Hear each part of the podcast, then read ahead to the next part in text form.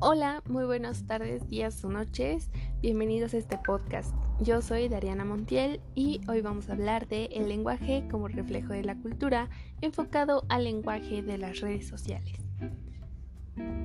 El lenguaje es el sistema de comunicación más antiguo del ser humano. Este nos ayuda a expresar sentimientos, pensamientos e ideas, pero conforme pasa el tiempo se hacen más reglas tanto en el lenguaje oral como en el lenguaje escrito. Ejemplo de esto sería la ortografía. En la actualidad, las redes sociales son señaladas en la deconstrucción del lenguaje, ya que en base a las reglas y normas que se tienen establecidas, se dice que el lenguaje que se utiliza en las diversas plataformas digitales es erróneo o de mala aplicación. Las redes sociales son diversas plataformas de comunicación e interacción de individuos con temas de interés como actividades o de relación social en común. Estos individuos pueden conocerse o no físicamente y la red social ayudará como su medio de comunicación a distancia. Pero, ¿qué es lo que hace al lenguaje una buena comunicación? En definición, la comunicación es simplemente la acción de comunicarse, pero esto implica que el emisor realice un mensaje desde una codificación correcta, y lo que hará efectiva la comunicación es que el receptor entienda el mensaje gracias a la decodificación. Esto significa que los dos tengan las herramientas necesarias para entender el mensaje. Aquí trataremos de reflexionar sobre el uso del lenguaje del idioma español dentro de las plataformas digitales y su impacto social y cultural en la actualidad. Según Giancarlo Felizola en 2017, el español es una lengua romance y una de las más habladas alrededor del mundo junto al inglés y el mandarín. Además de ser el idioma oficial de 21 países, se estima que en el mundo hay más de 400 millones de nativos que hablan esta lengua.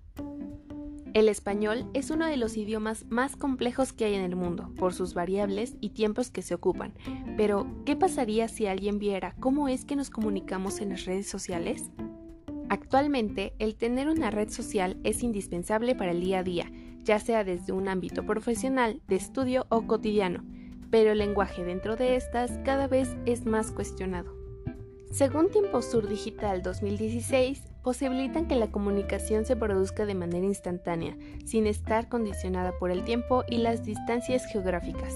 En todo el mundo, las personas se comunican a través de las redes y equipos informáticos y tecnológicos que posibilitan el acceso universal a la información y el desarrollo de la colaboración y la relación entre las personas y organizaciones de todo el mundo. Desde nuestros primeros años de educación nos enseñaron a clasificar el lenguaje como cotidiano y formal. Dentro de instituciones o puestos laborales se utiliza el lenguaje formal, pero en nuestra vida diaria utilizamos un lenguaje coloquial o entrecortado. Dándole paso a las modas, a las abreviaciones, a la jerga o incluso a la mezcla de diferentes idiomas, incluyendo cada vez más palabras e incluso sus abreviaciones a nuestro lenguaje todo gracias a la facilidad de difusión que las redes sociales tienen. Según Giancarlo Felizola 2017, en este sentido el lenguaje está determinado por el espacio o el lugar que ocupa. Esto debido a que son los seres humanos quienes le dan el uso, ya sea adecuado o inadecuado, dependiendo de la necesidad de lo que se quiere comunicar y de la esfera social en que nos encontremos. Como ejemplo de las modas podemos ver directamente a los memes. Este contenido en poco tiempo se empezó a reproducir cada vez más de diferentes temas, debido a su imagen inmediata del tema y poco razonamiento en el texto. Esto da como resultado un mensaje más directo. Cabe resaltar que a medida en que los memes fueron avanzando, ya no bastaba con una imagen refiriéndose al tema, sino también a distorsionar la imagen para hacerla más graciosa. Pero cuando esto ya no era suficiente, también distorsionaron el texto, de modo en poner mayúsculas en medio de una palabra o cometiendo errores ortográficos a propósito, con la intención de hacerlo más gracioso. La definición de parte de la Real Academia Española es imagen, video o texto, por lo general distorsionada con fines caricaturescos que difunde principalmente a través de Internet. Las abreviaciones, por su lado, a veces son resultados de hablar muy rápido y hace que la palabra se recorte sin querer, dando resultados como taba, toy, entonces, ta bien. Esto da lugar a las palabras que no son propiamente recortes de la palabra original, sino apropiaciones, ya sea de lugar o de acento como en veces o aiga. En todo caso, algunas de esas palabras destacan por su gran uso dentro de la lengua y a medida que el tiempo pasa han sido añadidas a grandes diccionarios como el de la Real Academia Española, los que argumentan que estas palabras no son correctas por no pertenecer a la forma culta del lenguaje, mas nunca dijo que estuviera mal decirlas. A final de cuentas, el mensaje sigue siendo recibido. En los últimos días, varios usuarios de Twitter han consultado a la cuenta oficial de la RAI si el presente del subjuntivo del verbo haber puede conjugarse aiga en la primera y tercera persona del singular. La respuesta de la academia en todos los casos fue la misma. Formas como aiga, hiciste o naiden no son válidas y se consideran sin duda ajenas a la norma culta según informaba la BBC News Mundo 2019. La jerga es el lenguaje más coloquial que se puede encontrar desde distintos países, por distinción de idioma, hasta pequeñas comunidades, pues todo depende del espacio que se comparta. Pero hablando de las redes sociales, se utiliza un lenguaje mucho más informal, pues a quien se contacta, en la mayoría de las veces, son amistades muy cercanas o hasta familiares, por lo cual los requisitos del lenguaje son menos estrictos en su contenido. Esto en las redes sociales es cada vez más común, pues al momento de mandar un mensaje a cualquiera llegado, lo que interesa más que nada es que el mensaje sea comprendido. En ocasiones se hace mofa del mismo lenguaje, como ya fue visto con los memes, pero la mofa se refiere a descomponer intencionalmente la palabra, tomando como ejemplo suicidación o morición. Según Alberto Nájar, como en otros países, especialmente de América Latina, en México existe una especie de lenguaje para nativos. Lo mismo sirve para definir estados de ánimo, actividades comerciales, lamentos, amenazas y hasta para formular críticas morales.